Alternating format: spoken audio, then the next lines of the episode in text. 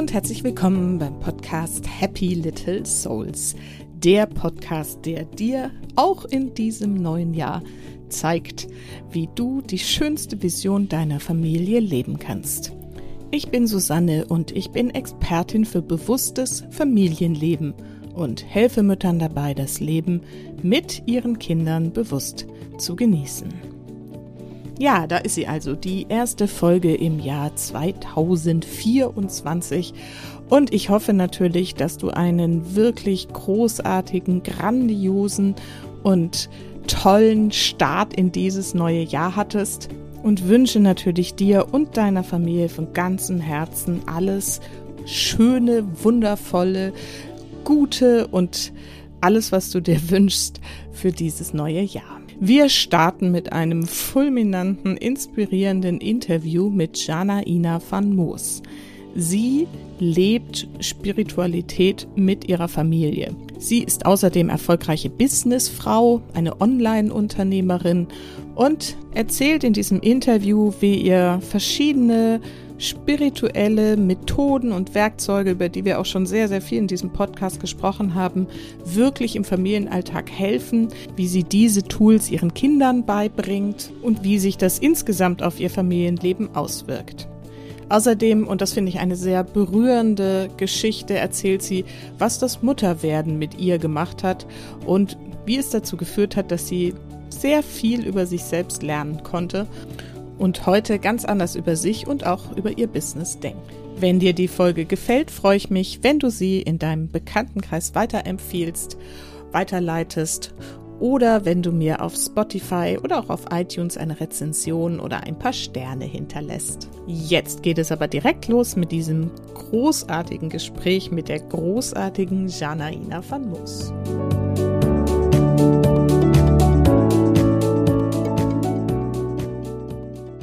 So, und heute gibt es wieder ein Interview für euch und zwar habe ich diesmal Jana Ina van Moos eingeladen. Sie ist Visionärin, digitale Unternehmerin, Autorin und Speakerin aus Leidenschaft. Sie gilt als eine der Top-Quellen im deutschsprachigen Raum, wenn es darum geht, ein holistisches, nachhaltiges, erfolgreiches und Deswegen ist sie heute auch da, familienkompatibles Business aufzubauen. Sie ist selbst Mutter von zwei Kindern, da werden wir gleich einiges drüber erfahren. Und wir kennen uns auch schon so relativ lange immer so irgendwie über Facebook und dann hatten wir mal hier Kontakt und mal da Kontakt. Und irgendwie war es jetzt an der Zeit, dass ich gesagt habe, so, und jetzt kommst du in meinen Podcast. Und Janine Ina, ich freue mich total, dass es jetzt klappt und dass du da bist und freue mich sehr auf unser Gespräch jetzt. Ich freue mich ebenso. Herzlichen Dank für die Einladung. Cool. Also ich habe jetzt schon ein bisschen was gesagt, aber erzähl doch mal noch ein bisschen mehr über dich. Wer bist du? Wer ist deine Familie und was machst du eigentlich so ganz genau? Ja, ich bin die Janaina, komme ursprünglich aus der Schweiz. Aktuell sind wir als Familie weltreisend. Ich habe zwei Jungs zu Hause, aktuell elf und drei Jahre alt. Mein Mann und ich haben uns vor acht Jahren kennengelernt und das hat mein Leben komplett auf den Kopf gestellt, auf eine gute Art und Weise. Und dann, wir machen die verrücktesten Dinge. Verrückt deswegen, weil ich sag mal, das nicht üblich ist, dass man das macht und sind aber dadurch für einige Menschen auch zur Inspiration geworden, die sagen, hey, es ist cool, möchte ich das eine oder andere für mich und meine Familie auch umsetzen. Und ich glaube, genau über diese Themen werden wir heute auch ein bisschen sprechen. Das hoffe ich doch. und hoffentlich nicht nur ein bisschen. Ja, dann erzähl doch mal, wo seid ihr denn jetzt gerade? Du hast gerade gesagt, ihr seid weltreisend. Wo befindet ihr euch denn gerade? Oder und auch vielleicht, wo kommt ihr her? Wo wollt ihr hin? Genau, aktuell sind wir in der Heimat meines Mannes wieder. Ja, der kommt ursprünglich aus Riga, Hauptstadt in Lettland. Da haben wir so eine kleine Base, wo wir uns zwischendurch wieder einfinden, weil da sind auch die Großeltern, da haben wir auch unsere wenigen persönlichen Habseligkeiten, die wir behalten haben, die sind da quasi eingelagert. Und im Sommer waren wir in Skandinavien unterwegs. Und so, ja, Anfang des Jahres möchten wir dann gerne ähm, den Winter ein bisschen abkürzen, aber so, ja, ich sag mal, Ende Herbst, Vorweihnachtszeit ist es immer ganz schön in Riga, da haben wir viel Schnee, das passt dann in diese Zeit, dann verbringen wir Weihnachten mit Familie und dann sind wir wieder unterwegs. Mhm. Und wo willst du, wo wollt ihr dann hin? Gibt es da schon? Es gibt ganz vieles und da wir ja Slow Traveling als Konzept haben, das heißt, wir werden lange unterwegs sein, wir bleiben immer so lange an einem Ort, bis wir dann finden, jetzt ist Zeit für was Neues. Ähm, Südostasien steht im Raum, sowie auch Südafrika. Und was es dann zuerst sein wird, das zeichnet sich dann noch ab. Und wie reist ihr? Also bucht ihr euch dann da Wohnungen vor Ort und bleibt dann da irgendwie so, du nix. genau, also bis jetzt, also in, in Skandinavien war es so, dass wir mit dem Auto unterwegs waren und dann länger an einem Ort. Airbnb taugt uns das sehr gut. Mhm. Und wenn wir das Gefühl haben, du, jetzt möchten wir noch ein bisschen mehr, ich sag mal, aufs Land hinaus, in die Pampas, dann gehen wir weiter. Aber wirklich äh, sehr spontan. Also es ist nicht so, dass wir jetzt zwei Tage an einem Ort sind und dann wieder weiter so rumhüpfen, sondern wir möchten wirklich auch, ich sag mal, die Atmosphäre dieses Gebiets dann auch wahrnehmen. Oder wenn wir in der Nähe einer Stadt sind, möchten wir auch wirklich erleben, wie ist da, wie ist es am Tag, wie ist es an der Nacht. Also wir tauchen da auch wirklich ein. Also wir waren jetzt nie kürzer als sechs Wochen an einem Ort. Cool. Also das finde ich echt super cool. Seit wann hm, lebt ihr das jetzt so? Seit äh, Februar diesen Jahres. Mhm. Ja, wir haben das letztes Jahr zu Weihnachten entschieden, dass wir das machen und dann sieben Wochen später waren wir dann Weltreisende. Mega. so, und jetzt kommt eine Frage, die du wahrscheinlich sehr häufig hörst und die meine Hörerinnen da draußen sicherlich brennend interessiert. Du hast gesagt, wie alt sind deine Söhne? Drei und neun, ne? Drei und elf. Elf jetzt, genau. Ja. Wie macht ihr das mit der Schule von dem Großen? Das ist natürlich die brennendste Frage. Also es ist tatsächlich so, also ich war ja schon früher äh, digitale Nomadin. Für mich ist klar, wir leben vom Laptop aus irgendwo auf der Welt. Mhm. Und im Großen hat sich wirklich die Frage gestellt, okay, klassische Schule oder Online-Schule. Mhm. Und in der Schweiz ist auf eine reguläre Schule gegangen. Aber davor, in dieser Übergangszeit, wo ja die Schul Schulgeschichte ein bisschen anders geregelt war, war er zwei Jahre ähm, der Situation geschuldet online auf der Schule und das hat ihm ganz gut getaugt. Und bevor wir dann losgegangen sind, haben wir ihn auch gefragt, du, wie wollen wir das machen? Ähm, willst du wieder regulär an einem Ort sein länger? Oder wie machen wir das? Und er hat gesagt, nein, ich möchte ganz klar ähm, Reisen und Online-Schule. Und das war natürlich für uns dann auch ausschlaggebend zu sagen, wir können den Schritt machen. Also es war nicht so, dass wir gesagt haben, wir reisen jetzt mal und guck mal, wo du bleibst, sondern ähm, wir würden gerne reisen, aber taugt dir das auch, ja, mit allen Konsequenzen, die da natürlich äh, mit einherkommen, von wegen, hey, dann hast du ein eher flexibleres Umfeld, du hast dann nicht immer die gleichen Freunde und so weiter. Aber er hat das schon zwei Jahre so erlebt und von dem her hat das gut gepasst. Also der kann sich auch sehr gut selber organisieren. Ähm, also das war wirklich in Absprache mit ihm. Das heißt, er besucht jetzt, da gibt es ja inzwischen ein paar so eine Online-Schule, wo er dann online immer Unterricht hat und ansonsten sich selbst organisiert. Und genau. ähm, okay. Und so, dass er keine festen Freunde hat und so, wie geht es ihm damit? Geht ganz gut, weil wir ja immer zwischendurch wieder jetzt an der Base auch waren. Und da hatte er ja seine Freunde von der, ich sag mal, früheren okay. Schulzeit, dass er noch normal auf der Schule war. Und dann hat er Freunde aus dem Sport und mittlerweile hat er halt auch schon Freunde auf der ganzen Welt, die wir getroffen haben. Ja, die, die sprechen dann über Telegram miteinander oder zoomen mal. Und was das Coole ist, und das haben die meisten Online-Schule, du hast auch so zwei, dreimal im Jahr Projektwochen, wo dann alle Klassenkameraden zusammenkommen. Mhm. Und ähm, da treffen die sich auch. Also da entsteht auch Offline-Verbindung. Wir haben jetzt bewusst eine Schule gewählt, die auch lettischen Anschluss hat, so dass er auch die Möglichkeit hat, seine Online- Klassenkameraden zu treffen. Also nicht ganz international, dass die jetzt überall auf der Welt verstreut sind, sondern auch, dass man die mal treffen kann. Und das haben wir auch schon umgesetzt. Das klingt nach einem ziemlich idealen äh, Konzept, wenn man das so leben möchte wie ihr. Super cool. Vielleicht magst du mal noch ein bisschen erzählen. Wir haben das ja eben im Vorgespräch schon so ein bisschen so angedeutet und angerissen. Du bist ja in diese Mutterrolle jetzt mit den zwei Söhnen so zum Teil so ein bisschen unverhofft und äh, überraschend, glaube ich, auch gekommen ähm, aber durchaus gewollt. Ähm, magst du die Geschichte mal erzählen? Ja, genau. Also ich habe meinen Mann vor acht Jahren kennengelernt und da war er schon Papa von unserem Großen. Ja, der war damals vier Jahre alt und da bin ich das erste Mal überhaupt mit dem Thema, okay, Mutter sein, wie fühlt sich das an, in Kontakt gekommen. Und es war der Wunsch von unserem Großen, dass er bei uns leben kann und nicht mehr bei seiner Mama. Und das war natürlich ein schwieriges Thema, wie man sich vorstellen kann. Mhm. Und der Große war immer länger bei uns zu Besuch im Sommer, also zwei Monate Sommerferien war er meistens bei uns. Okay. Haben wir coole Sachen unternommen. Und vor über zwei Jahren hat er mich dann gefragt, Janaina, kannst du meine Mama fragen, ob ich bei euch leben darf? Und ich gesagt, du mein Lieber, das wird ein bisschen schwierig, wenn ich dieses Thema anstoße. Ja, also das ist was zwischen deinem Papa und deiner Mama. Die mhm. müssen das regeln. Da war aber, euer Sohn, euer gemeinsamer Sohn aber auch schon da dann, oder? Genau, der Kleine war damals ähm, zehn Monate alt, ja genau. Mhm. Also der Große hatte sich immer einen Bruder gewünscht und der Bruder war auch da. Mhm. Und anhand dessen habe ich ihm dann auch erklärt, magst du dich erinnern, du hast dir einen Bruder gewünscht, du hast dir einen bekommen. Es gibt sowas, das nennt man Manifestation. Und habe ihm dann erklärt, wie Manifestation funktioniert. Ich habe gesagt, schau, du kannst jetzt dir das wünschen, dass ähm, deine Mama zulässt, dass du bei uns wohnen darfst und dass das halt ganz ähm, wie soll ich sagen, ganz einfach, ohne Konflikte und Diskussionen von der Bühne geht. Ja, halt ohne, ohne dieses Hickhack, sondern wirklich friedlich auch. Mhm. Und dann ist er nach dem Sommerferien wieder nach Hause, eben nach Lettland gereist und wir haben regelmäßig äh, gute Nachtgeschichten online erzählt.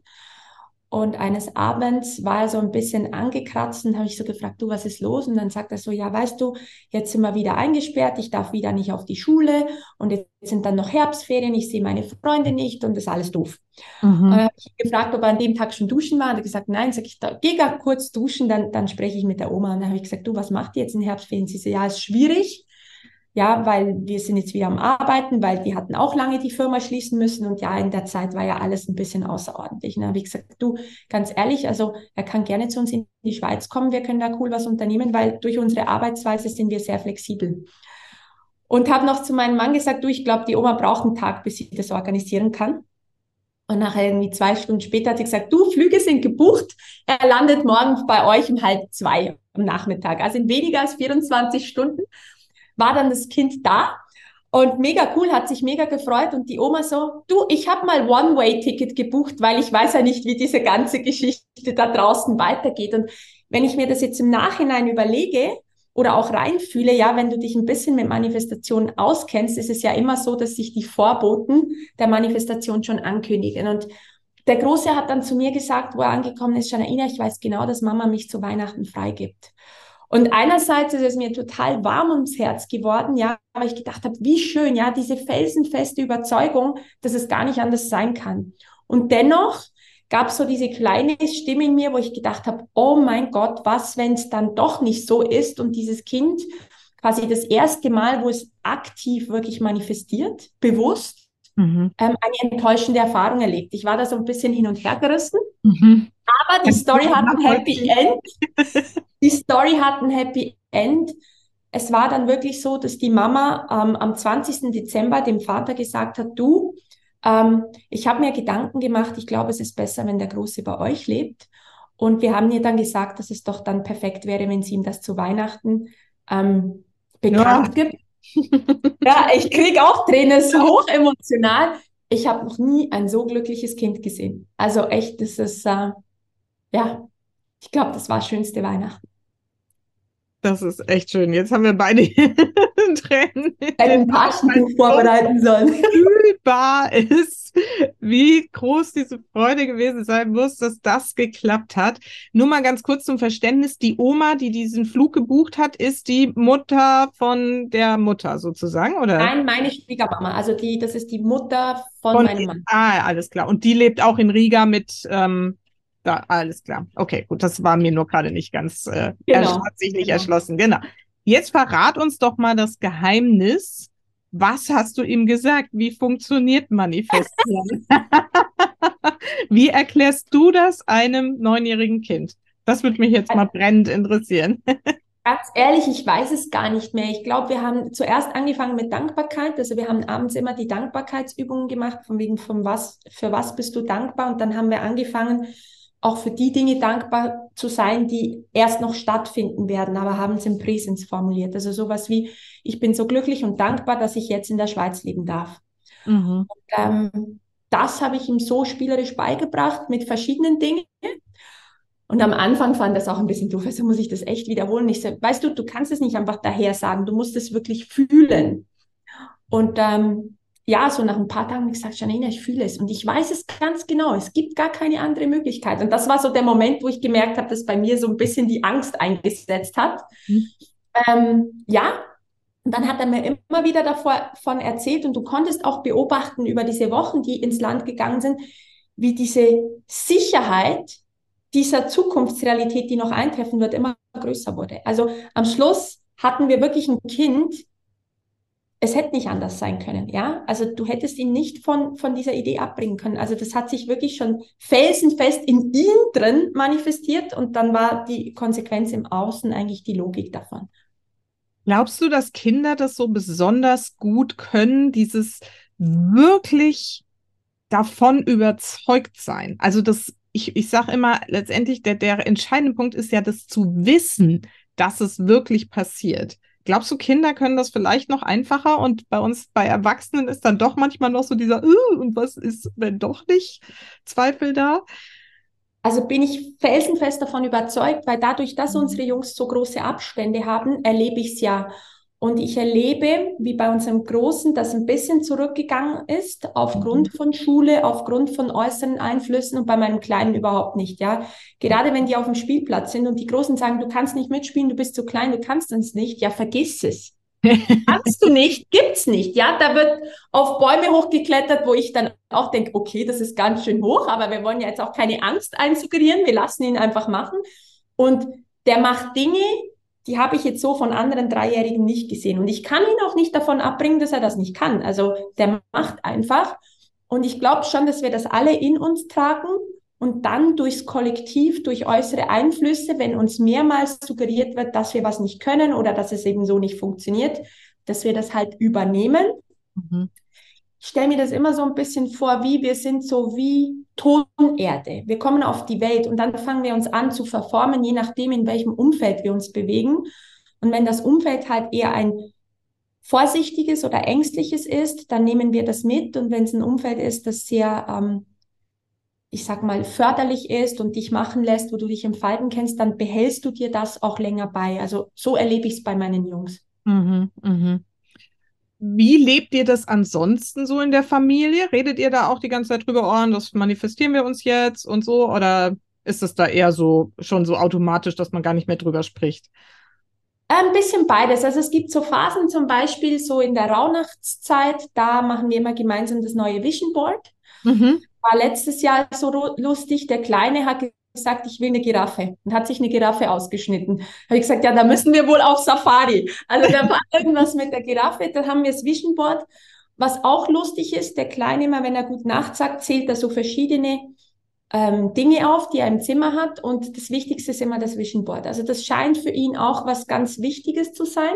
Mhm. Magst du mal kurz für die, ich weiß nicht, ob alle wissen, was ein Vision Board ist, so ganz kurz erklären, was das ist und wie ihr das macht gemeinsam? Genau, also ein Vision Board ist zu Deutsch eine Visionstafel, wo man sich halt Dinge, die man gerne in seinem Leben realisieren möchte, ähm, ausschneidet oder auch zeichnet, kreiert, so dass man sich immer wieder mit dem verbindet und eben in diese Vision reingeht, bis es sich dann in der Realität auch gezeigt hat. Und wir machen das wirklich immer als Familie, dass wir uns überlegen, was sind die Dinge, die wir im Leben noch haben möchten, aber vielmehr eigentlich, was möchten wir gemeinsam erleben. Und mhm. da kann halt jeder von Zeitschriften, Magazinen sich Dinge ausschneiden und eben beim Kleinen war es dann die Giraffe, die mhm. er wohl mal echt sehen will. Und wir waren dann auch zwischenzeitlich im Zoo, da hat er gesagt, das ist eine Giraffe, aber er möchte mal eine Giraffe so in Freiheit sehen. Also ist nochmal eine andere Geschichte. Okay, aber das hat sich jetzt dann dieses Jahr in Freiheit noch nicht erfüllt. Nein, eben deshalb ist ja die Frage, wo, wo gehen wir dann nachher hin? Ah, Südafrika. so am 31.12. so kurz vor. also wir haben auch nicht alles, was wir drauf haben, muss jetzt in diesem Jahr auch stattfinden. Es gibt ja. auch längerzeitige Dinge. Was total spannend ist beim Großen, und das finde ich so toll, wenn ich wieder mal abdrifte in diese Kopfwelt, ja, kopflastig, wo ich mir selber wieder eine Beschränkung auflege, weil ich natürlich auch nicht alles abgelegt habe, wo wieder mal was kommt, ja, ist jetzt gerade schwierig, geht nicht, dann ist es der Große, mhm. der wieder sagt, hey Shanaina, weißt du was? Das können wir jetzt drehen. Also der hat mittlerweile schon ein Gespür, wirklich auch rauszuhören, wo ich mich selber limitiere und dann weist er mich ganz liebevoll darauf hin und das finde ich so, so wertvoll. Das ist echt super cool und das erlebe ich bei meinen Kindern teilweise auch genau so. Und das, äh, deswegen sage ich immer, ne, also ich glaube, wenn man das so als Familie lebt, dann ist das wirklich so unfassbar kraftvoll. Gerade wenn man dann so, ne, so gemeinsame Erlebnisse auch sich manifestiert und so. Und dann, ähm, das kann auch gar nicht anders sein, als dass das irgendwie zum richtigen Zeitpunkt. Ne? Ich glaube, so dieser, dieser, das ist auch so ein wichtiger Punkt dabei, dass man halt sagt, es muss nicht jetzt in diesem Jahr sein oder jetzt sofort, sondern es kommt dann, wenn alle soweit sind, dass es irgendwie genau richtig ist. Oder wie erklärst du das?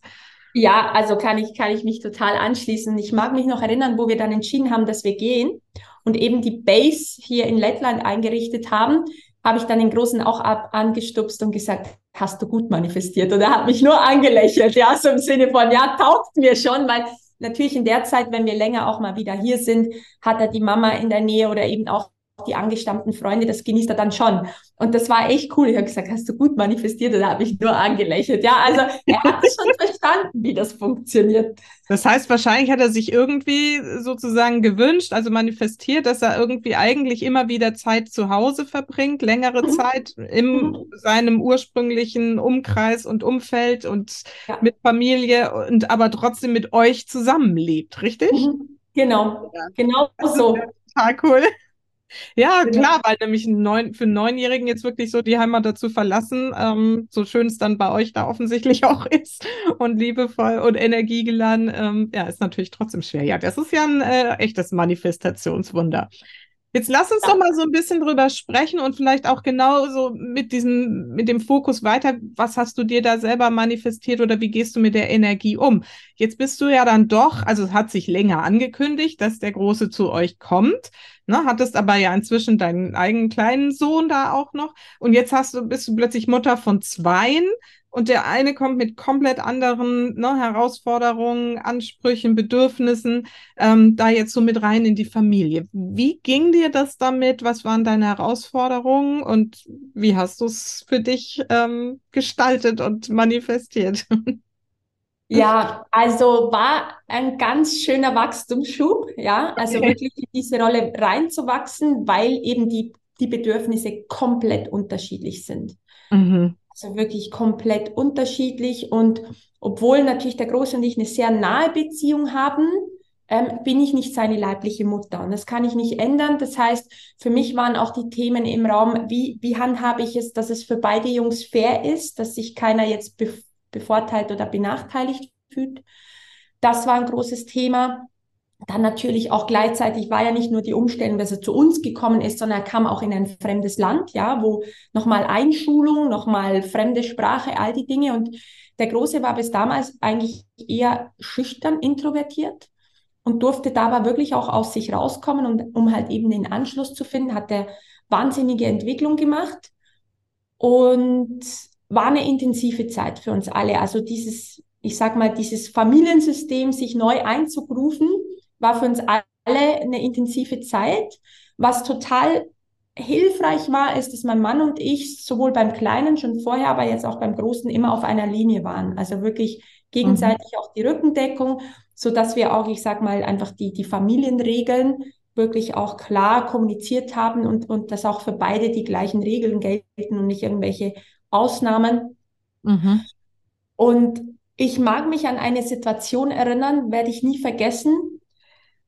Da hatten wir ein bisschen eine, eine intensive Diskussion miteinander, weil einfach wirklich zwei, drei Dinge wieder schiefgelaufen sind und ich gemerkt habe, ich bin heute ein bisschen bisschen am Nervenkostüm naden. Ja, also ich musste mich echt zurückhalten. Und es war so interessant. Der Kleine hatte ein paar Tagen vorher beobachtet, wie ich energetisch arbeite.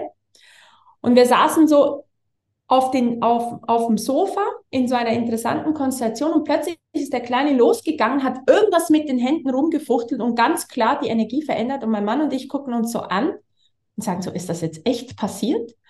Also das war so interessant zu sehen, wie er nonverbal so stark kommuniziert hat und das hat sich wie in Luft aufgelöst. Also wir hatten dieses Thema danach nie mehr auf dem Tisch. Das ist ja auch interessant. ich sag's ja, die, ich glaube, diese Kinder, die haben da wirklich noch so einen anderen natürlichen Zugang dazu. Und es ist so schade, dass das ähm, ne, in diesem ganzen Systemgedödel da irgendwie mal dazu untergeht. Aber wir können ja viel dafür tun, dass es äh, möglichst erhalten bleibt, auch ne, wenn eben wir nicht alles verhindern können.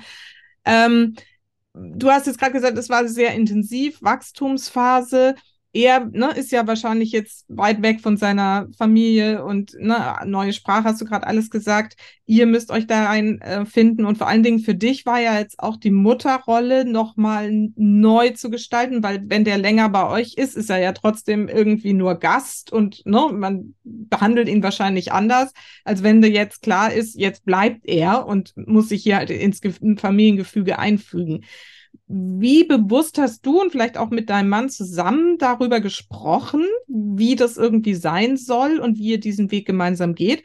Und was mich dann noch interessieren würde, wie hat denn dein großer Sohn das dann erlebt? Weil das muss ja für ihn dann auch anders gewesen sein als sonst, wenn er bei euch war. Und das war ja vielleicht dann auch ein bisschen überraschend oder enttäuschend sogar. Ja, also wir haben ihm immer, wenn er bei uns zu Gast war, weil er, also zu Gast oder im Urlaub war, hat er ja immer geäußert, dass er bei uns leben mhm. Und da haben wir schon immer gesagt, du musst dir aber bewusst sein, jetzt bist du im Urlaub. Natürlich machen wir mal einen Ausflug mehr oder können uns mehr Zeit nehmen. Wenn du bei uns lebst, kehrt natürlich auch bei uns der Alltag ein. Das ist ja so wie rosarote Brille ist einfach einmal nicht mehr da.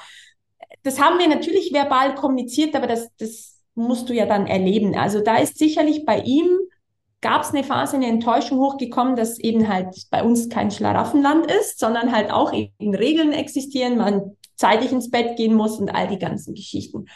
Was man natürlich auch sagen kann, ist, er hat lange bei seiner Großmutter gelebt. Mhm. Und die hat natürlich dieses Loch, was entstanden ist, von Nicht-Mama überkompensiert. Also nach bestem Wissen und Gewissen und ich habe dann für mich festgestellt, dass ich eine sehr strenge und strikte Mama bin. und das war für ihn schon heftig, ja. Also ich habe dann gewisse Regeln einfach, die für den Kleinen schon klar waren, so aufgestellt, wo, wo er, glaube ich, am Anfang schon ein bisschen zu, zu nagen hat. Der ist ein typisches Beispiel. Mo Oma hat halt immer das gekocht, was er gerne mag. Und zu dem Zeitpunkt hat er vier, vier Sachen gegessen. Und ich habe gesagt, ich werde nicht für dich immer separat kochen und ich werde auch nicht das bis zum Rest meines Lebens oder bis du hier wieder ausziehst, nur vier Gerichte kochen. und, und das waren halt so Dinge, wobei das hatte ich tatsächlich schon im Sommer davor gut aufgegleist. Und zwar ähm, gab es da auch eine Auseinandersetzung, wo er gesagt hat, ja, ähm, Karotten isst er. Und hat er dann nicht gegessen und dann auch so zu, zu Papa rübergeschaut, mag ich nicht. Da bin ich echt sauer geworden. Da bin ich echt mal sauer geworden, den Tarif durchgegeben. Da ist er, ist er erschrocken, weil er mich so gar nicht kann. Da habe ich gesagt, weißt du, ich habe kein Problem, wenn du was nicht isst, aber ich habe ein Problem, wenn du sagst, du isst es, dann koche ich es und passe mich an, dass es für alle passt und dann wird es nicht gegessen. Und dann habe ich ihn gefragt, ob er gerne Adventskalender mag. Habe ich gesagt, ja. Hat er gesagt, ja. Da habe ich gesagt, also, da machen wir jetzt ein Spiel. Wir kochen jeden Tag ein neues Türchen. Du probierst, wenn du es nicht magst, musst du es nicht essen, aber du probierst jeden Tag was Neues. Und dann habe ich ihn auch mit einbezogen. Er hat dann auch angefangen, äh, Gemüse zu rüsten, mitzuarbeiten. Und dann hat es dann wirklich so angefangen, dass er dann immer, wenn er mit der Oma telefoniert hat, gesagt hat, du weißt du was, ich esse jetzt schon fünf neue Sachen. Also da war er selber stolz drauf. Mhm. Und am Ende dieser zwei Monate hatten wir dann 45 neue Gerichte ausprobiert. Also wirklich von indisch, mexikanisch, asiatisch, alles quer durch. Und da ist er nach Hause gekommen und hat wirklich ähm, seiner Mama und seiner Oma ganz stolz erzählt, dass er jetzt mehr Dinge isst und dann auch, dass er sie selber zubereiten kann. Und das war so der Anfang in, in diese neue, in diese neue Art, wie wir halt auch als Familie funktionieren. Also ich habe es versucht, spielerisch zu machen. Ist mir nicht immer gelungen, aber ich glaube, in dem Beispiel ist es mir gut gelungen. ja, super. Und kam diese Idee mit dem Adventskalender in Anführungsstrichen, also jeden Tag neues Gericht, neues Türchen, ähm, Kam das so als Impuls zu dir? Ja, hast, ja, das, ja, das war einfach so ein Impuls. Ich so, okay, wie werde ich es jetzt machen? Ich kann ihn nicht zwingen. Ähm, ich will auch nicht irgendwie Strafe aufsetzen. Also ich möchte das Erlebnis Essen nicht mit was Negativem konnotieren, ja, weil das kann ja dann später auch Folgen haben, wenn ja, es wird gegessen, was auf den Tisch kommt und du mhm. musst essen bis, ja, das, das wollte ich alles nicht. Und da war wirklich der Impuls da, hey, mach's doch spielerisch. Und dann kam diese Idee ganz spontan. Keine Ahnung, wie ich drauf gekommen bin. War einfach ein Impuls. Ist aber witzig, ich habe das zwei Freundinnen empfohlen und die haben das auch umgesetzt und es hat bei ihnen auch gut funktioniert. Mhm. Wenn ihr noch da draußen mit euren Kids ein bisschen struggelt, ist das vielleicht eine hilfreiche Idee. Mhm. Ja, das finde ich total äh, logisch. Also, ne, wir haben es von Anfang an auch so gemacht. Das ist natürlich dann was anderes, ne, als wenn du schon so ein Kind, ähm, das so in ganz anderen Gewohnheiten unterwegs ist, dann irgendwie neu ausrichten darfst. Irgendwie, das ist ja schon nochmal dann ganz speziell. Ähm, jetzt hast du gerade erzählt, dass dein äh, kleiner Sohn das irgendwie mitbekommt hat, wie du selber Energiearbeit machst. Ähm, wendest du die, also vielleicht magst du kurz erzählen, was für eine Art von Energiearbeit das ist, was, was er sich da abgeschaut hat und wie du das, ähm, was du da machst. Und ähm, inwiefern wendest du das auch so direkt und bewusst für ne, Familienthemen an? Also welche Art von Energiearbeit kann ich gar nicht sagen. Das ist eine Mischung aus diversen Ausbildungen, die ich gemacht habe mhm. und dann wende ich es wirklich intuitiv an. Für die Familie tatsächlich, was ich ähm, oft mache, sind sicherlich die Räume zu reinigen. Also wenn wir auswärts gewesen sind und ich merke, wir haben noch was mit nach Hause genommen, dann reinige ich die Familie und die Räume. Was wir auch immer machen abends ist, wir atmen die Chakren wieder sauber oder frei. Mhm. Und das gehört wirklich zum Abendritual dazu. Da sagt der Kleine auch, Mama, wir, wir dürfen noch atmen. Und dann schläft er auch, dann ist es auch okay, aber das gehört so fest dazu. Und das ist eigentlich daraus entstanden, wo ich gemerkt habe, wie der Kleine auf die Welt gekommen ist, dass meine Abend- und Morgenrituale total durcheinander gekommen sind, ja. Also wirklich ganz einen anderen Rhythmus. Und ich habe aber gemerkt, ich brauche ein bisschen das für mich, dass es mir auch gut geht da möchte ich nicht ganz drauf verzichten. Und da war wieder so der Punkt, okay, wie kann ich es denn realisieren? Und habe dann angefangen, mein Abendritual einfach umzusetzen. Und der Kleine lag entweder im Bett, als er noch ganz klein war, und wo er dann größer war, hat er angefangen mitzumachen. Und dann wurde das eigentlich unser Normal. Magst du es ein bisschen teilen, was da so dazugehört? Ja, es ist ganz einfach. Wir atmen einfach über die verschiedenen Chakren aus. Das heißt, übers Wurzelchakra atmen wir aus und stellen uns vor, wie wirklich alles, was hängen geblieben wird, hängen geblieben ist, ausgeatmet wird. Ja, so dass du das wirklich so aktiv auspustest. Du kannst dir vorstellen, dass das Chakra so wie ein Rohr ist und du möchtest einfach alles Staub, was da hängen geblieben ist, auspusten. Und dann fängst du ganz unten beim Wurzelchakra an, gehst dann über die verschiedenen Chakren und bei der Krone atmest du dann über die Krone aus. Und dann kannst du, wenn du das eine Zeit lang machst, auch fühlen, wie sich was verändert. Und das machen wir einfach jeden Abend. Das ist so die kürzeste Form, ja. Also da mhm. kann man ganz viel machen, aber das sind so Dinge, wo die Kinder mitmachen. Was auch interessant war einmal, ähm, habe ich im Hotel das Bett gereinigt, weil ich gemerkt habe, da sind nämlich noch Ablagerungen dran. Und da ist der Kleine von sich aus zum Fenster gelaufen und gesagt, so, und jetzt ist es weg. Ja. Und hat das Fenster wieder zugemacht. Also es ist eh ganz interessant. Beim Kleinen, ich glaube, der Große hat das auch, aber da ist eben schon ein bisschen weg, der Kleine, der nimmt ganz viele solche Dinge wahr. Also so diese Vorahnung von Dingen, die passieren. Oder auch einmal hatten wir Leute auf Besuch und der versteht sich mit allen Kindern gut, aber der hat sich schon komisch benommen, bevor die Leute zu uns ins Haus gekommen sind. Und mit diesem Kind hat er sich gar nicht verstanden. Und dieses Kind hat sich auch komplett daneben benommen, mhm. ähm, wo wir dann auch in unserem Haus die Grenze setzen mussten. Ähm, ja, also ich stelle allgemein fest, die Kinder, das kann man ja auch numerologisch errechnen, die nach 2000 geboren sind, das ist einfach ein anderes Baujahr oder ein anderes Baumodell als wir 1900er und die sind viel, viel feinfühliger. Und wenn man das jetzt über die Numerologie anschaut, die zwei steht für Intuition und Empathie und je mehr, mehr Zweier die haben, desto intuitiver sind die. Ja, wenn jetzt ein Kind, keine Ahnung, das wäre jetzt extrem, ja, zweiter, 2. Februar oder 22. Februar 2022, ja, hypersensitiv, nimmt alles auf, aber es muss gar nicht so extrem sein. Aber mein Kleiner, der hat drei Zweier, also das ist schon nicht zu unterschätzen. Und das zeigt sich dann auch, wie feinfühlig er ist. Ja, wenn es mir nicht gut geht, zeigt sich das sofort beim Kleinen. Das ist so wie ein Stimmungsbarometer im Außen, der sofort als Antenne. Und ich glaube, diese Verbindung Mutter-Kind hat das sowieso immer schon in sich. Ja, also die Kinder sind immer Spiegel dessen, wie es der Mama halt auch geht. Und das zeigt sich, das zeigt sich ganz stark. Mhm. Ja, super spannend. Und Numerologie schieben wir noch mal kurz ein bisschen nach hinten, da will ich gleich auch noch mehr drüber wissen. Jetzt vielleicht mal den Step davor. Du hast ja, ne, also ich habe dich ja vorgestellt als, ähm, was haben wir da, Visionärin, digitale Unternehmerin, Autorin, Speakerin. Und du hast ja, also so habe ich dich immer wahrgenommen auf Facebook, eine Weile ein richtig großes Rad gedreht, businessmäßig, was sehr präsent, hast da groß was aufgezogen. Ähm, wie hast du das gemacht? Vielleicht auch, ähm, wie ist in dem Zusammenhang dieses ganze spirituelle Thema zu dir gekommen? Also war da überhaupt ein Zusammenhang?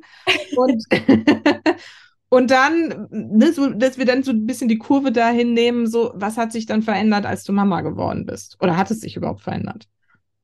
Ja, okay. Also selbstständig gemacht habe ich mich schon sehr früh mit 23 aus der bewussten Entscheidung heraus, welchen Weg gibt es denn, dass ich mich nie zwischen Familie und Beruf entscheiden muss? Das war eigentlich schon so das große Warum.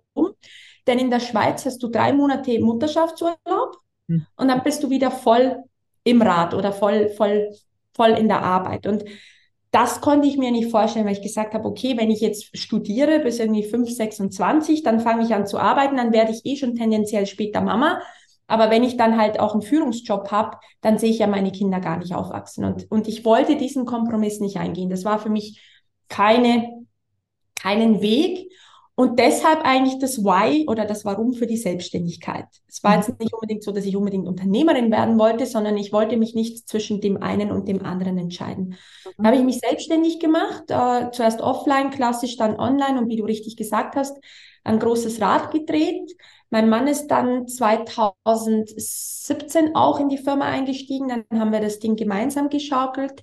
Dann haben wir 2020 noch eine weitere Firma gemeinsam eröffnet bin auch 2020 dann Mama geworden, also alles miteinander. Das war ein Riesenjahr. Ich weiß bis heute nicht, wie ich das gemacht habe. Ich glaube, da hatte ich ganz, ganz viel Unterstützung, ja. Und ja, ich bin dann Mama geworden und da gab es einen großen Shift. Da gab es einen riesengroßen Shift.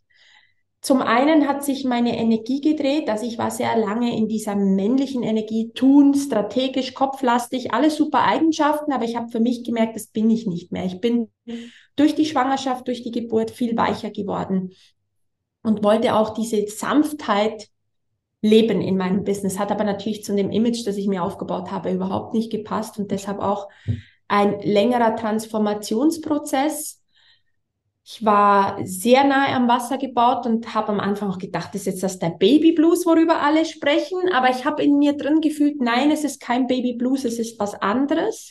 Mhm. Ich habe wirklich gespürt, okay, ich habe jetzt 14 Jahre lang mein Business so geführt, aufgebaut, habe äh, diverse Erfolge gefeiert, weißt du, so schneller, höher, weiter war so voll mein Ding. Ich habe gemerkt, irgendwie hat das keinen kein Bestand mehr, keine Sinnhaftigkeit mehr durch dieses Mama-Werden haben sich die Prioritäten komplett verschoben. Ja. Ich damals nie geglaubt, hättest du mir vor fünf Jahren gesagt, ja, habe ich gesagt, ja, ja, ich bin nicht so eine Mama, hätte ich gesagt, ja, mhm. genau. cool. Hätte ich ehrlich alles nicht geglaubt. Und, und diese Veränderung hat dann mich zu mir selber viel näher gebracht. Ich habe einen ganz anderen Bezug zu meinem Körper nochmal bekommen, habe auch festgestellt, wie hart ich teilweise zu mir war, wie viel ich mir abverlangt habe, wie streng ich war. Und das wollte ich alles ablegen. Und durch diese Erkenntnisse ist in meinem Leben oder sind Dinge in meinem Leben passiert, die mich dann immer näher an diese ganze Energie, Numerologie und diese Geschichten, mit denen ich heute unterwegs bin, herangeführt worden bin. Ich weiß gar nicht mehr, wie der Satz ist. Glaube ich. Super. Herangekommen. Genau. Also ich glaube, wir haben den, wir haben den Bogen, glaube ich, äh, mitgekriegt. Das heißt also, das ist tatsächlich erst äh, dieses ganze spirituelle ähm, Energiearbeit Thema ist erst jetzt nach der Geburt deines Sohnes zu dir gekommen. Aber du wirst ja vorher auch schon Berührungspunkte damit gehabt haben, oder? Ja, also ich habe vorhin äh, stark mit Mindset und Persönlichkeitsentwicklung gearbeitet. Ich hatte, als ich viel auf Reisen war, auch äh, diverse Zeremonien schon gemacht. Ja, also von Aesthetic Dance, von Chanting, Mantra singen, Kreise, äh, Chakra-Reinigung, solche Dinge hatte ich schon gemacht.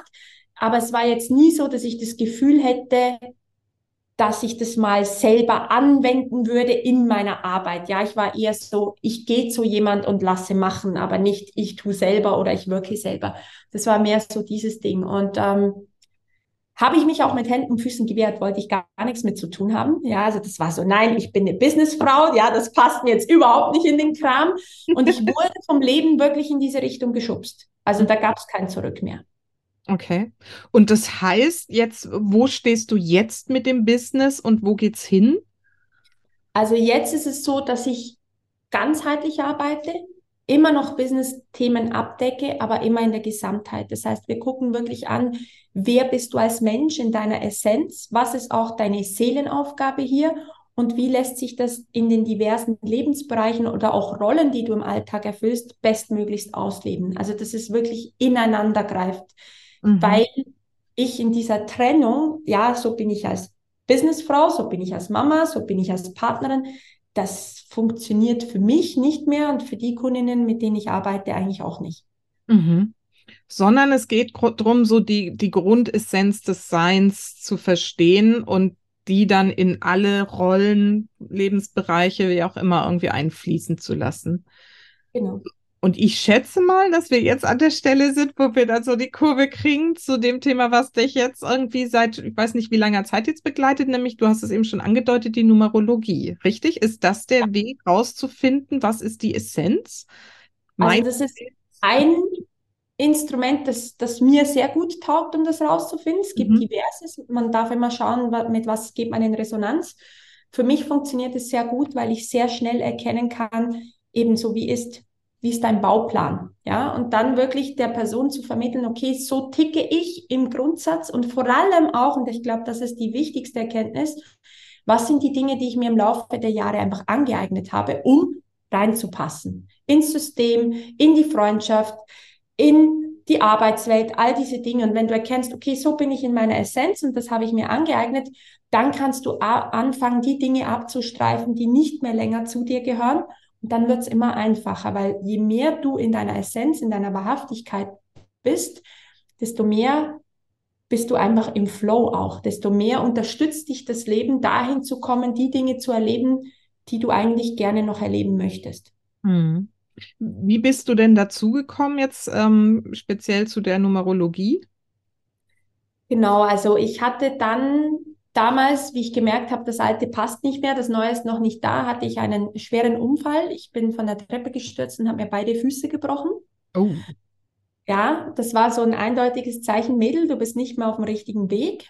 Mhm. Und das war in der Zeit, wo es ein bisschen schwierig war mit äh, rausgehen und überhaupt, also ich, das heißt, ich konnte zu dem Zeitpunkt nicht zum Arzt, weil ich keinen gültigen Schein hatte. Und habe dann jemand, den ich aus Facebook kenne, äh, getroffen und der hat mir gesagt, weißt du was, ich mache gerade eine Ausbildung, wir haben jetzt Fernbehandlung gelernt, darf ich mal? Und ich so, ja bitte. Also schlimmer kann es ja nicht werden, Schmerzen habe ich schon, kaputt sind sie schon, mach mal. Und das war so krass also die hat wirklich angesetzt und ich habe gemerkt, wie das so richtig feuert an meinen Füßen. Ich habe mich drei Wochen fernbehandelt und nach drei Wochen konnte ich dann zum Arzt gehen, weil sich die Regeln im Außen verändert hatten. Und er hat einen Röntgen gemacht, er hat gesagt, Frau von Moos, es ist nur noch angerissen. Ich weiß nicht, was Sie gemacht haben, wir sehen gar nichts. Ja, meine Füße waren damals so, also im Bett, so in alle Himmelsrichtungen. Ich hätte eigentlich ein Bild machen sollen. War mir aber nicht danach. Jedenfalls ähm, wusste ich dann zu dem Zeitpunkt, ich habe keine Ahnung, was die macht, aber da muss ich hin. Das heißt, ich habe sie gefragt, wo hast du es gelernt? Sie hat mir den Namen genannt. Ich bin auf diese Webseite gegangen und habe einfach gebucht. Ich habe nicht mal gelesen, was ist da drin, was nicht. Ich habe einfach gebucht. Und das erste Modul war Grundlagen der Numerologie. Da hatte ich tatsächlich einen Widerstand, weil Astrologie, damit konnte ich gehen, mit Human Design auch, aber Numerologie war für mich immer so, ja, ja, das ist so Hokuspokus.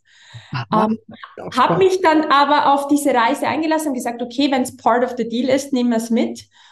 Und das ging von Anfang an leicht. Also ich konnte wirklich meinen Verstand ausschalten, wo du da natürlich lernst, was bedeutet diese Zahl und in welcher Konstellation. Ich habe das nie aus dem Verstand gemacht. Und irgendeinmal so in einer Übungssession ist der Lehrer zu mir gekommen und hat gesagt, Janaina, hast du schon mal damit gearbeitet? Ich so, nee. Hast du Human Design gemacht? Nein. Astrologie kennst dich aus? Ich so, nee. Ich habe noch nie was in die Richtung gemacht. Er hat gesagt, in dem früheren Leben habe ich gesagt, weiß ich nicht, habe ich nicht geguckt. Sagt er, ich unterrichte das seit über zwölf Jahren und ich habe noch nie jemand erlebt, der das so krass runterbricht. Ich habe gesagt, ja, weiß ich nicht. Und das hat mir dann natürlich auch Mut gemacht, dass ich anscheinend äh, einen guten Zugang habe, habe dann auch angefangen zu üben, ja, habe wirklich auch den Leuten gesagt, wer möchte mal üben, habe sehr viel geübt und von Mal zu Mal im Außen die Bestätigung zu bekommen, dass das, was ich sage oder vermitteln kann, ähm, es total auf den Punkt trifft, hat mir dann wirklich auch die Sicherheit gegeben, dass ich das jetzt in meine Arbeit einfließen lasse, so wie auch die Energie. Und heute ist es für mich das Normalste auf der Welt. Mhm. Welche also Numerologie, Nummern, sage ich jetzt. Es geht natürlich um Zahlen guckt man denn da so an? Also wir hatten schon mal eine Folge über Numerologie vor ganz, ganz langer Zeit. War eine, ich glaube, im ersten Jahr meines Podcasts. Ne? Wer da noch mal reinhören will, wer noch tiefer in die Thematik, ich glaube, da sind wir noch ein bisschen tiefer reingegangen, als wir es jetzt heute tun werden. Aber um es mal so ein bisschen anzureißen, was für Zahlen schaut man denn da eigentlich an und wie kommt man dann zu dieser Essenz des eigenen Lebens? Also anschauen kann man sich fast alles. Man kann sich die Seelenzahl anschauen, man kann sich die Herzzahl anschauen. Da möchte ich jetzt gar nicht so ausschweifen, weil die Begrifflichkeiten werden den Zuhörerinnen nicht so viel sagen. Mhm. Ähm, was eine wichtige Zahl ist, ist dein Seelencode. Mhm. Da versteckt sich meistens auch deine Knacknuss. Also was ist so die Aufgabe, die du in diesem Leben meistern darfst? Ja, das kann zum Beispiel so sein bei jemand, ähm, die weibliche und männliche Energie auszugleichen, da in Balance zu sein, nicht zu fest dem einen, nicht zum anderen. Das könnte so eine Knacknuss sein. Oder eine Knacknuss könnte sein, ähm, wann bist du im Herz, wann bist du im Verstand. Ja, also das kann man da rauslesen. Und meistens, wenn ich das den Leuten sage, dann erkennen die sich sofort wieder und fangen auch an zu schmunzeln. Mhm. Dann auch die Lebenszahl oder auch auf Deutsch Lebenspfadzahl, also so, wo führt deine Reise hin? Und was total spannend ist, das ist immer das, was ich gerne am Anfang mit den Leuten berechne, ist wirklich zu verstehen, wie tickst du? Wie kommuniziert dein Unterbewusstsein mit dir? Ja, und wenn du zum Beispiel viele Zahlen auf dem Körper liegen hast, dann kommuniziert dein Körper mit dir und zeigt dir, du, das ist deine Richtung, ja oder nein. Bist du eher der Seelentypus, dann gibt dir die Seele Signale und wenn wir nicht hinhören, die Seelensignale, die, die wir bekommen, kannst du sicher sein, dass es auf Dauer hinaus zu einer Krankheit führt. Mhm. Ja? Also auch das sind Dinge, die kann man berechnen. Habe ich neulich jemand berechnet, habe ich gesagt, mit der und der Zahlenkonstellation, wenn du hier und hier nicht deine Wahrheit sprichst, dann spürst du es in der Hüfte, sagt sie. Ja, ich habe neulich bei meiner Schwester mich zurückgehalten und nachher hat es mir total in der Hüfte wehgetan. Ich habe gesagt, das sieht man so und so. Also das sind so verrückte Geschichten. Und man kann aber auch gucken, bist du ein Kopfmensch, weil was ich immer wieder feststelle, wenn wir so im spirituellen Feinstofflichen unterwegs sind, dass dann so, ich sag mal, das 3D oder das Rationale dann auch oft schlecht gemacht wird. Ja, und das kann man nicht plakativ schlecht machen. Es kann sein, dass du von deinem Typus eher meint, also verstandesgesteuert bist. Und das ist auch okay. Und in dem Moment, wo du das weißt, selbst wenn du vielleicht einen spirituellen Weg einschlägst, kannst du dich aber dafür nehmen, weil du weißt, das ist die Art und Weise, wie ich ticke. Und das alleine löst bei den Leuten schon das Gefühl aus von, ich bin richtig so, wie ich bin. Und das gibt dann wieder Kraft, weiterzugehen. Und dann kann man wirklich in die Details gehen. Eben, wie sind die Konstellationen? Warum reagierst du in der Situation so und so? Was sind die Dinge, die dich triggern? Warum triggern sie dich? Also da kann man ganz in die Tiefe gehen. Man kann Seelenplan berechnen. Also ich könnte einen ganzen Podcast führen, aber das glaube ich nicht heute das Thema. super interessant. Aber wie gesagt, das würde jetzt hier den Rahmen sprengen. Wollte mit dir über so viele Themen sprechen. Aber vielleicht kommen wir da noch mal so ein bisschen rein. Also du hast jetzt ganz viel so Zahlen genannt und zu Recht irgendwie muss man jetzt nicht alles erklären. Ich habe ja bei dir jetzt auch schon ein so ein Mini-Reading mal gemacht, weil ich das auch mal ganz spannend finde. Und da hast du jetzt mein Geburtsdatum als Grundlage genommen. Mhm. Und ich weiß noch, da haben wir auch hinterher noch mal kurz drüber geschrieben, weil ich dann so ein bisschen gedacht habe, hm, okay, guck mal, da hat sie mir was gesagt. Das hat sich irgendwie auf meine neun oder meine sieben, glaube ich, irgendwie bezogen aus meinem Geburtsjahr. Mhm. Ähm, vielleicht wollen wir den Aspekt mal kurz so ein bisschen besprechen, weil da war ich so ein bisschen irritiert und habe gesagt, okay, wenn das jetzt für mich gilt, dann gilt es ja für alle, die in diesem Jahrzehnt mindestens geboren sind. So, wie, wie erklärst du das, dass man dann nicht so in so einem ähm, also unter so einem, wie sagt man denn, so eine Schublade irgendwie reingesteckt wird. Weißt du, so die 70er, die sind irgendwie alle hm, so und so. Oder die 80er oder die 90er oder so. Wie, wie, wie geht man damit dann um? Mhm, das ist eine sehr gute Frage. Also grundsätzlich gibt es schon eine typische Charakteristik für die 70er. Die gibt es tatsächlich. Das ist eben so wie der Modellbaujahr. Ich erkläre es immer gerne mit dem Baujahr. Das sind so die verschiedenen Aha. Baugenerationen wie, ja, wenn jetzt der ein Motorautokonzern einen neuen Wagen rausbringt. Ja, da gibt es die verschiedenen Upgrades. Das gibt es schon, aber eh, genauso wie du äh, bin ich vorsichtig mit so Verallgemeinerungen, mhm. weil es sind verschiedene Aspekte, die reinspielen. Also wenn wir jetzt nur numerologisch schauen, ist es wichtig, zurück an die Essenz zu gehen. Das bist du zu deinem Geburtsdatum. Wie bist du auf die Welt gekommen? Wenn wir nochmal auf das Bild gehen von der Tonerde, ja, du bist jetzt ein Klumpen Ton, noch überhaupt nicht beeinflusst. Und dann fangen wir an, mit Eindrücken da reinzudrücken und du verformst dich. Mhm. Ja. Und das sind alles Dinge, die wir mitnehmen. Die spielen natürlich auch rein. Wie war die Erziehung? Was waren die Erfahrungen in der Schule und so weiter? Und es gilt zuerst mal diese Entkoppelung festzustellen. Ja, was, was ist angeeignet und was bin ich in der Essenz? Und ein wichtiger Aspekt, den wir dann auch in der Numerologie noch betrachten, ist dein Name. Der hat auch eine Energie. Und das kann dann reinspielen. Wenn wir jetzt rein die Geburtsdaten anschauen, dann ist der Tag immer am stärksten beeinflussend, dann der Monat, dann das Geburtsjahr. Und dann kommt noch der Name. Und daraus kann man das dann auch ableiten. Und dann gibt es noch weitere Berechnungen, weil es gibt ja auch natürliche Zyklen, die wir alle durchlaufen, zum Beispiel der Sieben-Jahres-Zellzyklus. Alle sieben Jahre erneuern sich unsere Zellen.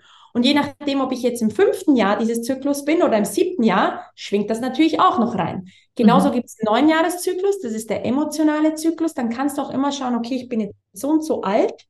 In welchem Zyklus bin ich gerade? Und dann kann man auch die Themen erkennen, welche Themen sind gerade dran. Also super spannendes Gebiet. Und deshalb kann man nicht einfach sagen, ja, die 70er sind alle so. Es gibt Grundcharakteristiken, wo man sich wiedererkennt. Aber wenn man das jetzt so, so ähm, pauschalisierst, dann wäre das so wie das Horoskop damals in der Bravo-Zeitung. Ja, zwei Zeilen, es ist jetzt für alle gleich und das ist es ja nicht. Mhm. Ja, generell finde ich, das, das klingt für mich so ein bisschen, wenn man jetzt aus, aus der Horoskopsicht draufschaut, so wie man sagt, irgendwie alle Steinböcke sind so, ne, und alle Wassermänner sind so, und äh, ne, da ist ja auch noch viel, viel, viel, viel mehr. Da, also das war das Thema, mit dem ich mich vor sehr, sehr langer Zeit mal intensiver beschäftigt habe.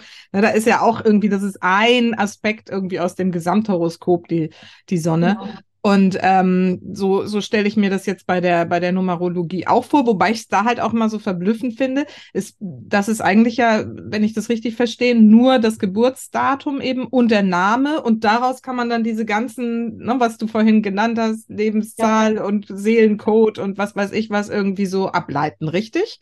Ja. Ah ja, spannend. Okay.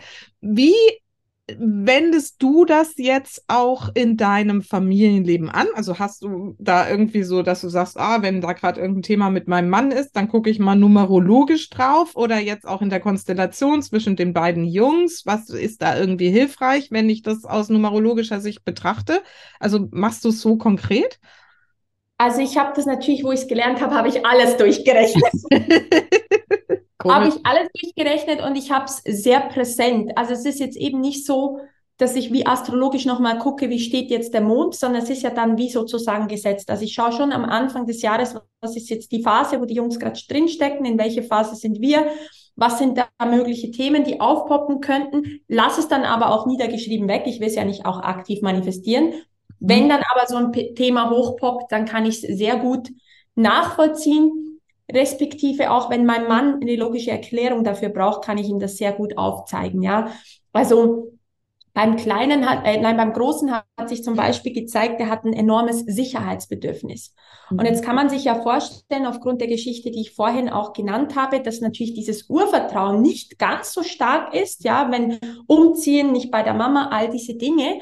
Und dadurch, dass wir das jetzt aber wissen, können wir natürlich auch gezielt dieses Urvertrauen wieder fördern, ja, dass sich, dass sich das wieder aufbaut und nicht vielleicht so reagieren, wie man dann sagt, ja, aber das musst du jetzt wissen, das musst du jetzt können und da noch, noch mehr reingrätscht.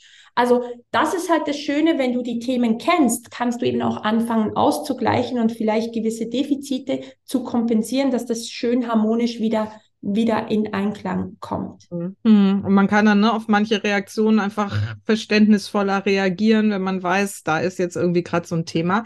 Jetzt hast du gerade was gesagt, das finde ich mega spannend. Das würde ich jetzt gerne mal von dir hören, weil ich da ganz viel gerade bei diesen Typen und Lehren und, und Numerologie und Human Design und so, das haben wir ja alles hier im Podcast schon besprochen. Ich habe da immer so ein Aber und das ist, den hast du genau gerade ausgesprochen.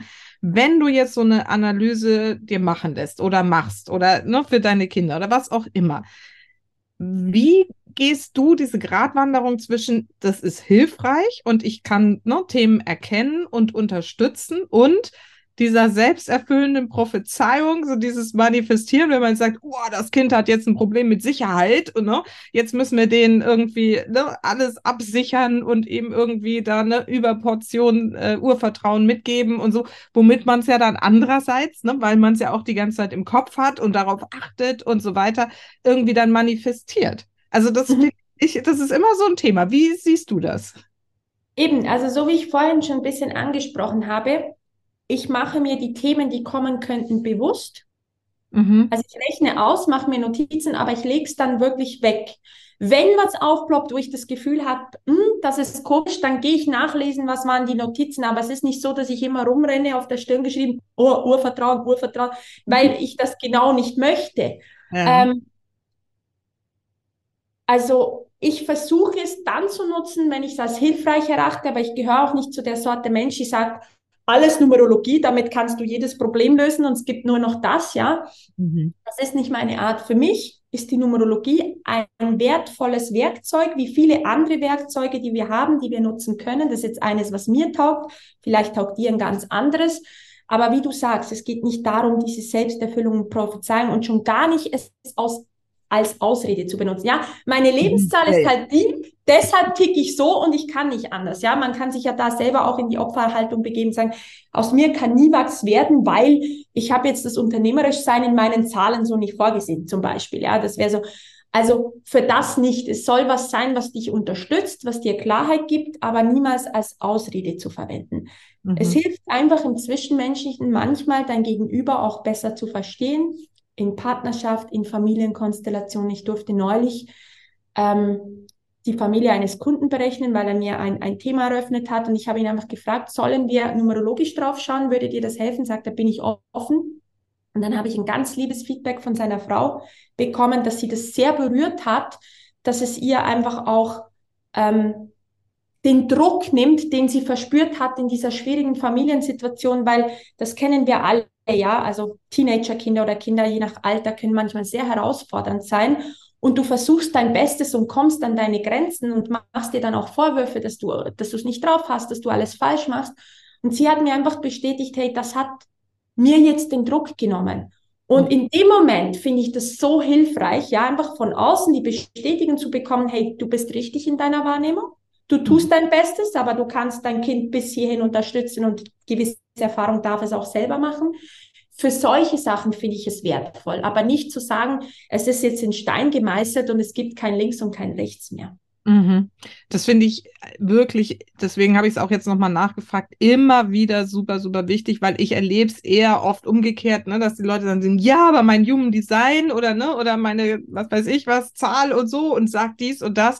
Und das, äh, ne, da, da habe ich echt immer so ein bisschen dieses, dieses Gespür dafür, dass ich das so, das ist halt genau dieser falsche Angang und trotzdem freuen sich die Menschen ja auch darüber, wenn sie so eine Erklärung bekommen und, ne, und neigen aber dann eben leider dazu, sich darauf, wie du gerade sagst, so auch irgendwie so auszuruhen ne? und zu sagen, ja, so bin ich halt irgendwie. Ja. Ähm, also unser Family Joke hierzu ist immer, ah, okay, es sind gerade Portaltage, ja, weil dann kann man ja, der Merkur ist jetzt rückläufig, dann kannst du jetzt nicht launchen, nicht verkaufen und sonst was. Sagt mein Mann, und haben wir wieder Portale? Ich so, weiß nicht, geh mal gucken, ja, aber das mhm. ist so unser Joke, weil wir uns von solchen Dingen nicht beeinflussen lassen wollen oder oder einschränken. Ja, also nutze es für dich, nutze es für dein Vorankommen, nutze es für deine Entfaltung, nutze es für Erkenntnis, für Weisheit, aber nutze es nicht, um, um dich künstlich klein zu halten. Ja, ja, super. Vielen Dank. Auch ne, ne, gerade das Thema mit den Portaltagen, das bei mir auch, äh, also das, meine Familie weiß davon nichts, aber das bin ich immer so, ich das irgendwo lese, so Achtung, Achtung, oder manchmal kriege ich auch so Nachrichten, Achtung, jetzt ist wieder ein Portaltag und so. Oder diesen Monat sind es gleich drei, dann soll es am besten oder gar nicht mal zehn am Stück, da war Facebook voll mit Warnungen und jetzt geht's los und die, was weiß ich, was reise und ich war so, mein Gott. Also da bin ich halt auch so raus, weil das ist so, das ist so anstrengend, wenn man sich dann von solchen, ne, was ist das ist ja nicht mal eine Weissagung, das ist ja einfach nur irgendein Datum, was ich weiß gar nicht, wo die herkommen, aber wo du sagst so, hm, aber tatsächlich ist es andersrum manchmal so, wenn man so einen richtig komischen Tag hat und dann sagt einem hinterher jemand, ja, da war der Portaltag, dann denkt man dann, naja, gut, okay, dann, dann ist es irgendwie okay. Dann, dann taugt's wieder. Und das finde ich aber, glaube ich, so generell bei dieser ganzen Spiritualität und vielleicht magst du auch noch mal ein abschließendes Wort dazu sagen, so den, den, die, die größte Chance und auch Herausforderung, halt da so den richtigen Weg zu finden und zu sagen, okay, wann nutze ich solche Tools, solche ne, Daten, irgendwie ne, Ergebnisse aus irgendwelchen äh, Berechnungen, welcher Art auch immer, ne, wann, wann ist es mir jetzt wirklich hilfreich und wann schränken sie mich eigentlich mehr ein und dienen letztendlich dann dazu auch noch irgendwie, ich meine, da ist ja dann oft auch noch eine ganze Industrie dahinter geschaltet, die damit auch noch Geld verdient, dass sie dir sagen, du musst jetzt irgendwie, ne, du bist so und so. Wie, wie siehst du das so generell, das Thema Spiritualität? Ich sehe das sehr, sehr ähnlich wie du. Also ich versuche es so ursprünglich wie möglich zu nutzen. Also wirklich einmal auch zu verstehen, wo kommen jetzt diese Weisheiten oder diese, diese Lehren auch her, um dann zu verstehen, wie wird das in diesen Kreisen genutzt. Ein typisches Beispiel ist die Pflanzenmedizin. Ja, die Pflanzenmedizin wird bei den Urvölkern seit Tausenden von Jahren eingesetzt in einem zeremoniellen Kontext, sehr bewusst, sehr achtsam. Ja, natürlich, es gibt äh, solche Substanzen, die auch psychedelisch wirken, aber es war nie dazu gedacht, dass du sagst, okay, ich habe heute nichts zum in die Nase ziehen, dann schmeiße ich mir mal einen Pilz ein und gehe Party machen, ja. Also all diese Dinge sind aus meiner Sicht heilige Vermächtnisse unseres Menschseins, die wir nutzen dürfen in ihrer Ursprünglichkeit zu unserem Besten. Aber in dem Moment, wo wir anfangen, diese Dinge zu missbrauchen, verliert es seine Heiligkeit. Mhm. Schön gesagt. Wirklich schön gesagt. Super. Und, ne, und da darf man sich dann wirklich auch einfach hinführen lassen und ähm, da irgendwie auch, ne, wenn man dann verbunden ist und diese Ursprungsessenz lebt, so sehe ich das auch immer, dann, dann weiß man auch, was da so der richtige Weg ist und wo es einem eben taugt, wie du schön sagst, das ist Schweizer, die, ne? Oh. Genau, ja. ja, und wann nicht. Ähm, vielleicht noch mal so einen abschließenden Gedanken zu diesem ganzen Thema Energie und Spiritualität bei den Kindern. Ähm, was von all dem lässt du deine Kinder wissen und ne, so und wo sagst du eben, das dürfen sie selber so für sich entdecken? Mhm. Also ich habe ja, kann ich jetzt auch als Ausrede nutzen, nein, ich habe ja zwei manifestierende Generatoren, drei, fünf, wer sich ein bisschen damit auskennt. Die das fragen der alles. Design für alle, die sich jetzt gerade fragen. Da gibt es auch schon eine Folge dazu. Da könnt ihr genau, euch könnt ihr die nachhören.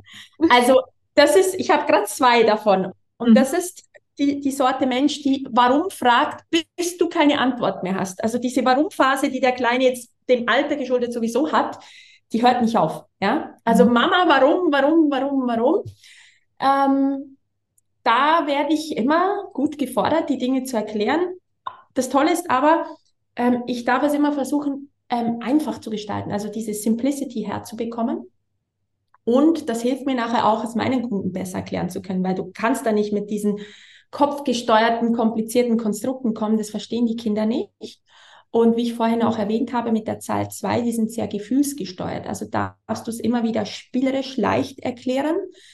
Und ich erkläre es ihnen dann oder versuche es ihnen näher zu bringen, wenn sie mich fragen. Aber ich komme nie mit den Konstrukten an die ich jetzt gerade glaube. Ja, das kann ja in fünf Jahren wieder anders sein. Wir entwickeln uns weiter, wir sind alle auf dem Weg. Ich komme nie mit etwas und versuche es ihnen überzustülpen und sage, das ist jetzt die absolute Wahrheit. Wenn sie mich fragen, dann versuche ich es ihnen zu erklären. Ich habe neulich eine Frage vom Großen bekommen, Janaina, wie ist das mit dem Universum? Was war vorher? Urknall, ja oder nein? All die ganzen Dinge. Da sage ich auch immer, Markus, mit meinem heutigen Wissensstand und Fühlensstand erlebe ich es so. Es kann aber sein, dass ich dir heute in vier Jahren eine andere Frage, eine andere Antwort auf diese Frage gebe, weil ich mich weiterentwickle. Und dann gab es auch andere Themen, wo ich sage, weißt du, Markus, ich durfte 35 werden, bis ich überhaupt mich mit dem Thema beschäftigt habe. Und wie toll ist es, dass du das heute schon tust. Mhm. Ja. Also ich, ich versuche, mein Erleben wiederzugeben, aber auch im Bewusstsein zu sagen, das ist jetzt gerade mein Erlebnis, meine Erfahrung, meine Ansicht, aber es ist nicht die allgemeingültige Wahrheit, die ich mir jetzt anmaße zu wissen. Ja, und das ist auch so wichtig. Schön. Sehr, sehr schön. Janaina, Haben wir echt gequatscht, oder? Ja, aber, ja, aber toll. Also ich, ich, fand das jetzt auch gerade spannend, mal so ein bisschen diese, die so, ne, was sind so Fragen, die ich oft selber so für mich so im Kopf rumgehen lasse und nicht unbedingt jemanden haben, mit dem man so mal drüber sich austauschen kann. Das hat mir jetzt auch wirklich Freude gemacht. Vielen Dank dafür. genau, wenn jetzt hier jemand zugehört hat und sagt, äh, ja, Numerologie, das klingt irgendwie ganz spannend oder überhaupt, Janaina, wie kann man mit der arbeiten? Wo findet man zu dir Informationen? Was bietest du gerade an? Genau, man findet die Infos auf shanainafonmus.com oder ch. Da hast du die Angebote. Das Einfachste, um mich kennenzulernen, ist wirklich mal in ein kurzes Reading zu kommen, 15 Minuten mal zu gucken, wie du tickst. Und da kriegst du auch schon genügend Einblicke darüber, wie ich arbeite, ob dir das entspricht. Und von da aus kann man dann weitergehen, wenn man sagt, oh, energetisch habe ich da noch ein paar Geschichten, dann kann man die auflösen. Und dann gibt es auch Menschen, die länger und weiter reisen können. Das schauen wir aber immer individuell miteinander an, was bei dir gerade ansteht, ob das gut passt. Und das findet man auf die Art und Weise sehr gut heraus. Also Numerologie ist im Moment der Einstieg, der mir sehr gut taugt, aber auch den Menschen, mit denen ich arbeite. Kommen auch Leute, die sagen, Janaina, ich habe jetzt mich gerechnet, ich würde jetzt mit den Kids noch gerne gucken, einfach um dieses Verständnis noch mhm. besser zu haben, um die Kinder einfach besser begleiten zu können. Ja, ja, total sinnig. Und diese, ähm, deine, deine Website, die verlinken wir natürlich hier in den Shownotes, in der Podcast-Beschreibung. Kannst du jetzt direkt mal da vorbei gucken und dir so ein Kurzreading buchen. Ich habe das ja, wie vorhin erwähnt, auch schon gemacht. Und äh, das ist tatsächlich super interessant, wie viel man in so einer kurzen Zeit, ich dachte, das ist eine Viertelstunde, was soll denn dabei rumkommen? Da habe ich gerade erst angefangen zu reden. Hat das Aber überhaupt Hand und Fuß? Kann das überhaupt was sein? Aber das ist wirklich beeindruckend, weil du bringst es so auf den Punkt und so klipp und klar und äh, da war so viel Information drin. Also wirklich ähm, beeindruckend, wirklich cool. Also genau, wer sich dafür interessiert, schaut da vorbei. Ich habe am Schluss immer zwei Fragen an meine Gäste, die ich jetzt auch dir natürlich gerne noch stellen möchte. Und die erste davon für, äh, lautet, für welche drei Dinge in deinem Leben bist du denn am dankbarsten? Bin mega dankbar für mein Leben, also für die ganze Erfahrung, die ich hier machen darf, natürlich für meine Family. Und ich bin mega dankbar, dass ich viele Sprachen lernen durfte, damit ich mit den Menschen noch näher kommunizieren kann. Oh, das ist mal ganz was Neues. Wie viele Sprachen sprichst du? Sechs. Sechs? Ja. welche sind das? Das ist Deutsch, Englisch, Portugiesisch, Spanisch, Italienisch, Französisch. Wow. Und wie gut bist du jetzt schon im, was ist das dann, Lettisch oder? Lettisch 80 Prozent Verständnis, Reden so 50 Prozent. Oh, also, ist dann die siebte. also kommt dann, ich kann sagen, kannst du bald die siebte noch mit aufhören. Ja, cool. Schön, schöne Dankbarkeit, super. Genau, meine Schlussfrage ist immer, was ist denn so deine wichtigste Botschaft für meine Supermamas da draußen? Meine wichtigste Botschaft ist, dass du dich nicht für falsch hältst oder dass du nicht das Gefühl hast, was falsch zu machen, sondern dass du dich an erster Stelle setzt, dir gut schaust. Wenn es dir gut, geht, geht es auch den Kleinen gut und dann haben wir ganz, ganz viele Happy Little Souls. Super, boing, voll auf den Punkt. Vielen Dank. Dann wissen jetzt alle nochmal, was ich eigentlich hier mache. Super, vielen Dank. Echt, äh, ja, großartig. Das hat wirklich viel Spaß gemacht. Vielen Dank. Ich freue mich sehr, dass wir die, uns die Zeit beide dann genommen haben und das jetzt dann bald in die Welt schicken können. Und äh, ja, erstmal alles Gute für dich weiterhin und deine Familie. Herzlichen Dank und dir ebenso. Schön wart ihr alle da. Bis dann. Tschüss.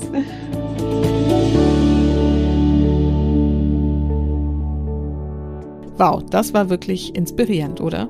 Wenn du mehr darüber wissen möchtest, wie man Spiritualität leben kann und damit ein bewusstes Familienleben erschaffen kann, dann empfehle ich dir, mein Buch vorzubestellen. Das erscheint zwar erst im April, aber du kannst es jetzt schon bei Amazon bestellen.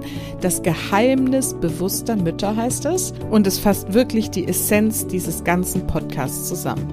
Du findest den Link zur Vorbestellung bei Amazon direkt hier in den Show Notes in der Podcast-Beschreibung.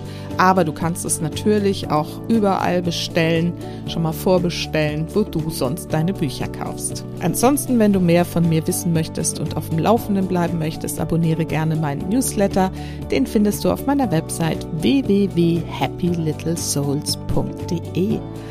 Und jetzt bleibt mir nichts anderes, als dir zu wünschen, dass du weiterhin gut in diesem neuen Jahr ankommst und vergiss nicht, Familie ist, was du daraus machst. Alles Liebe, bis ganz bald. Deine Susanne.